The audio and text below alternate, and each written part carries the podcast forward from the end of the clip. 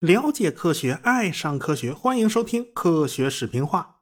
上文书说到啊，贝克夫妇和斯皮克他们就遇上了啊，大家都挺高兴啊，好久没见着欧洲人了啊，这个大家打牙祭，吃一顿大餐啊，一块吃的驴肉火烧。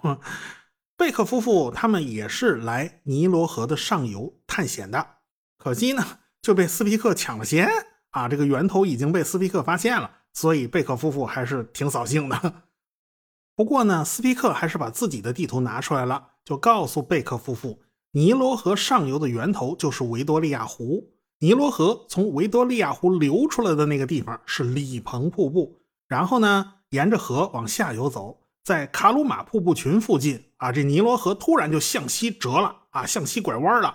这斯皮克他们呢，实在是太疲劳了，而且给养也不足，所以他们就没往西去探索。啊，而是直接往贡都科卢方向就走了，所以他建议啊，贝克夫妇可以去那一段他们没有探索过的河道碰碰运气啊。据当地人说，那边还有一个大湖，估计也就是走两个礼拜的路程也就能到了。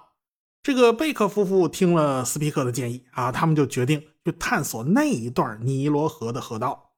他们来的时候是坐船来的呀，一共是三艘大船。现在他们自己就用不上了，就给了斯皮克他们。斯皮克就可以坐着这些船呢，就沿着尼罗河顺流而下，一直到达开罗。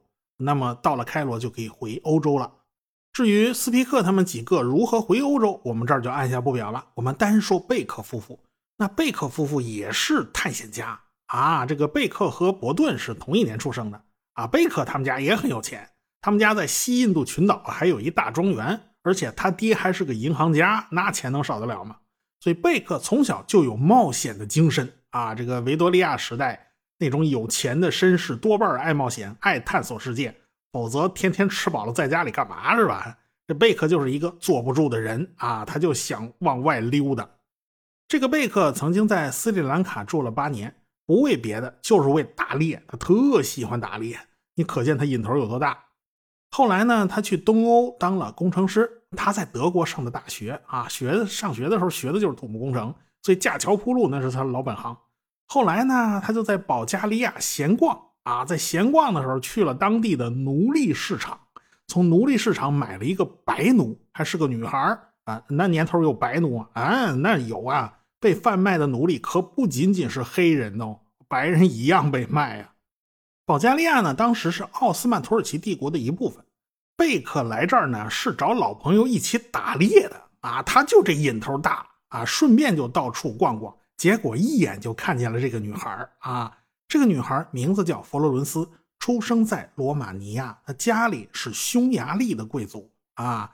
那年头啊，欧洲隔三差五的闹革命啊，这个一八四八年闹欧洲革命的时候，他们家的家人就被杀了，所以他年仅十四岁就被贩卖为奴。流落到了保加利亚的多瑙河沿岸，结果正好被贝克就碰上了。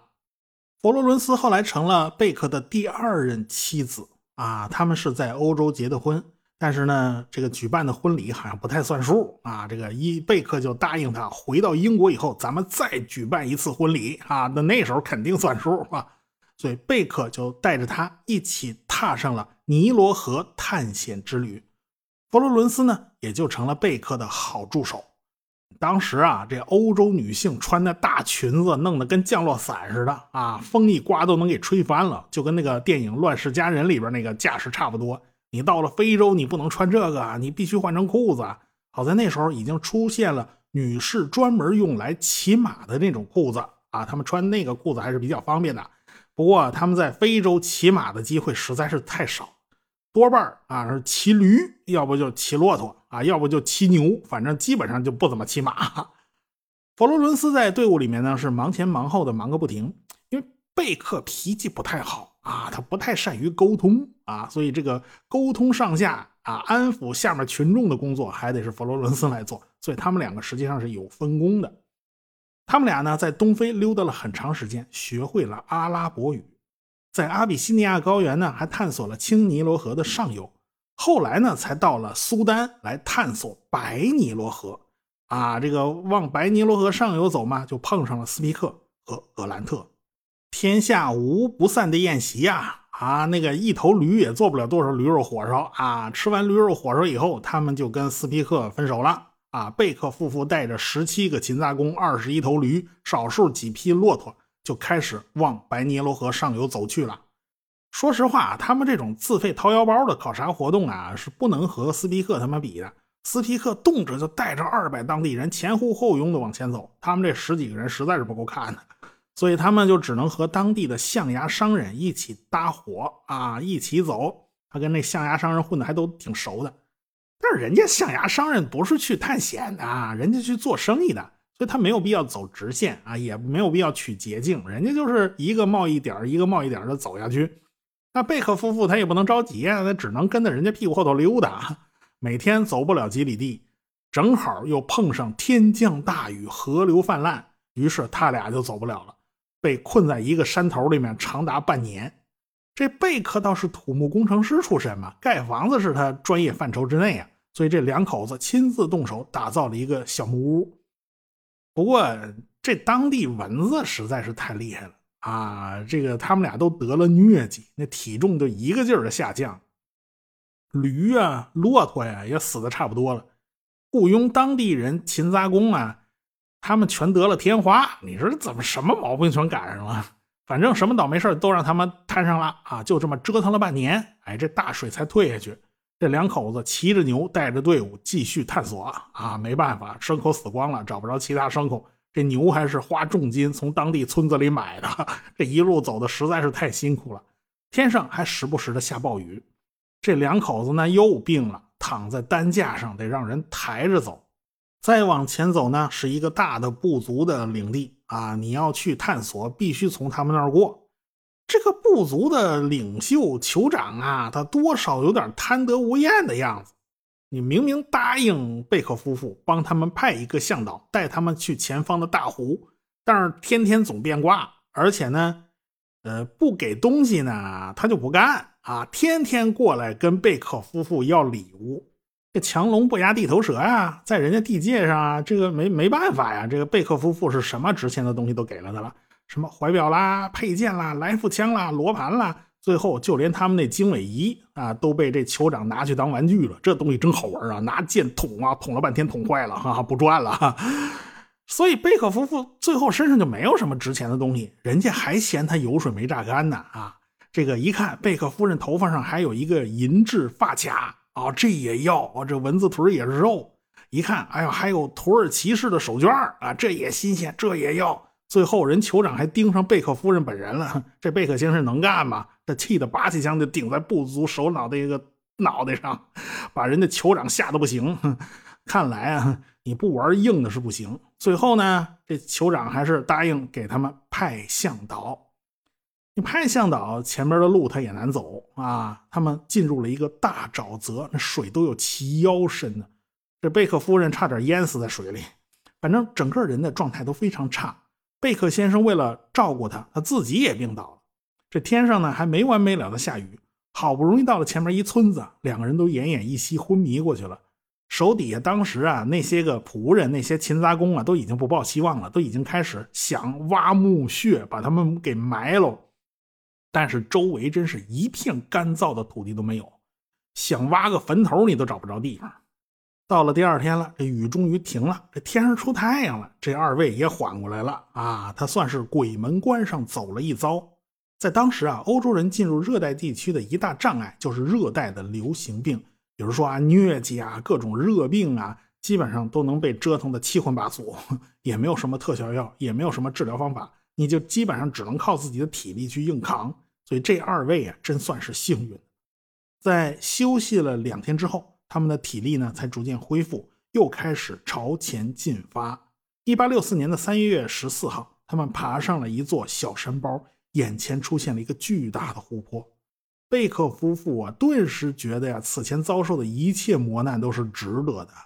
这贝克夫妇认为啊，这个湖就是尼罗河上游的第二大水源。他们用维多利亚女王的丈夫阿尔伯特亲王的名字为这个湖命名。所以这个湖也叫艾伯特湖。这个艾伯特湖呢是一个狭长的形状，它是东非大裂谷的一部分。其实附近呢还有一个稍微小一点的湖啊，隔着一座山，不太看得见。后来呢就被著名的探险家斯坦利取名字叫爱德华湖，啊，用维多利亚女王的儿子爱德华王子的名呃名字命名的。反正啊，这一家几口子全凑齐了，都在这一片儿。从北到南，艾伯特湖、爱德华湖、基伍湖、坦噶尼卡湖基本上都是狭长的形状，而且明显排成了一条曲线。这都是东非大裂谷的一部分，它们就围绕着东边的那个维多利亚湖，倒是有点众星捧月的那个意思。那贝克夫妇沿着白尼罗河逆流而上，到了艾伯特湖。那也就是说，尼罗河是从艾伯特湖流出来的。那么，尼罗河是从哪儿流进艾伯特湖的呢？它上游不是维多利亚湖吗？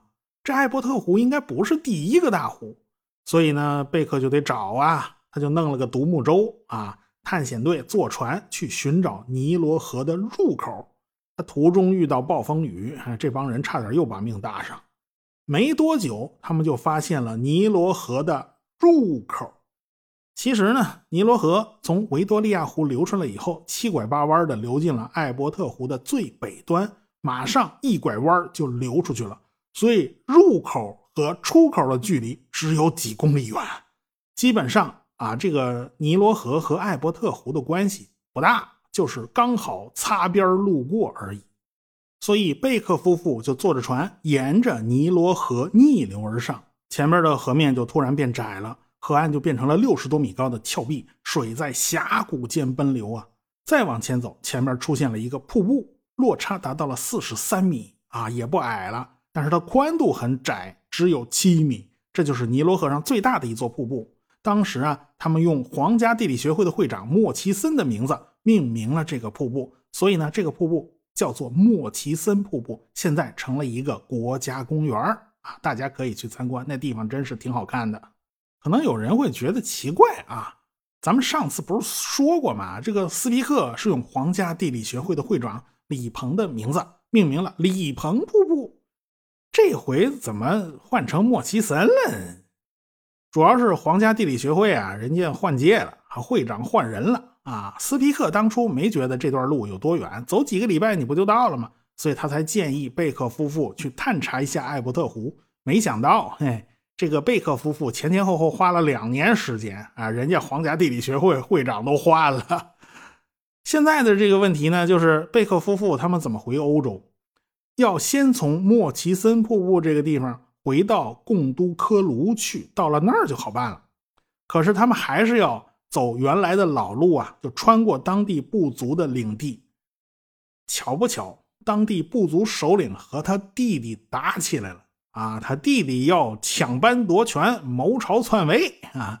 这个部族内部就闹了内战，弄得周围的村子是民不聊生，老百姓全跑光了。这贝克夫妇的探险队虽然没有几个人，但是他们粮食也不够了。进了村吧，弄不着粮食，大家全逃难去了。这村子里空无一人，弄得跟坚坚壁清野似的。结果他们俩。只能挖野菜勉强充饥啊！这带着那么多手下人呢，就这么熬了两个月，全靠挖野菜。你说这俩人得瘦成啥样？那瘦了整整一大圈别提多艰难了。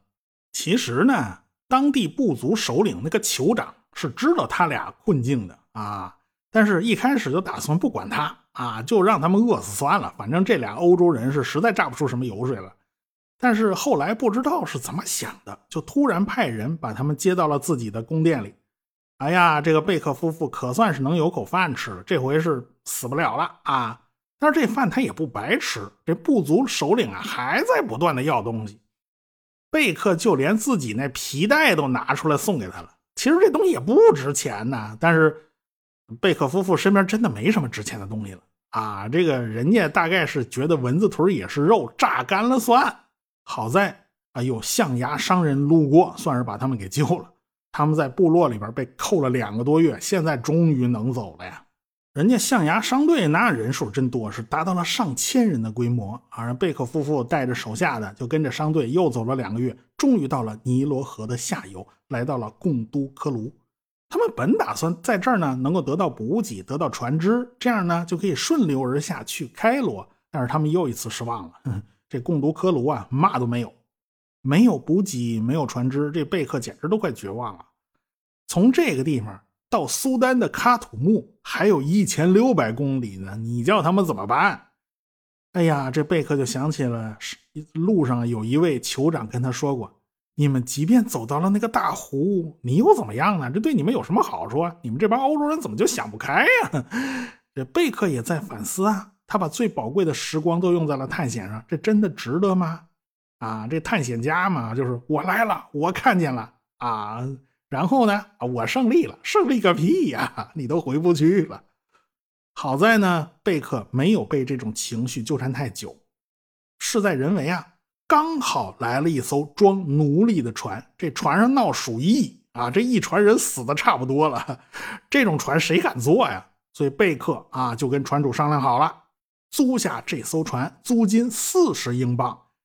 因为这船不太吉利，这这船主也知道租不出去啊，这个你就等到了喀土穆再给钱啊。这船主也认了啊。现在反正贝克是分文也没有啊。你想。这船上刚闹了鼠疫，死了这么多人，谁敢坐呀？除了贝克探险队，也没他，没其他人了吧？所以船主呢，也就只能凑合着啊。但是你这，你这上面死过人呢，这怎么处理呀？贝克还是有办法的，他用烟熏为整艘船消毒。即便如此，也没有办法完全消毒。你说哪哪都不剩，这不可能。所以他们一路坐着船。沿着尼罗河往下游开的过程中，又有仆人在不断的死。他们最忠实的一个仆人得了鼠疫病死了，所以这两口子心里头真是很难过呀。这都快到喀土穆了，你说这还没熬过去。到了1865年的5月5号，他们到达了喀土穆啊，这儿有不少欧洲人，这苦日子终终于算是熬过去了。五月底，船到达开罗，跟随他们的也就没有几个人了。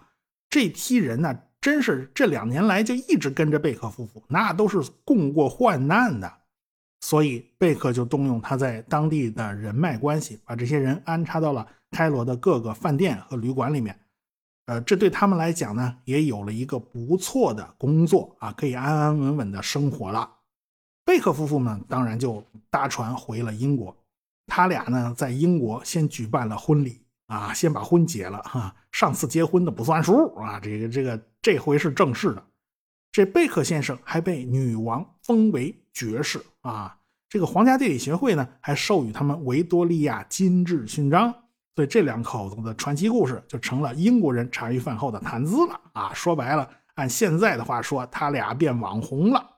那么，那个斯皮克怎么样了？他不是早回来了吗？没错，他和格兰特早已经回到了英国，而且也受到了皇家地理学会的热情欢迎。皇家地理学会啊，举办过多次关于尼罗河源头的研讨会，但是这个斯皮克还是遭到了很多人的反对。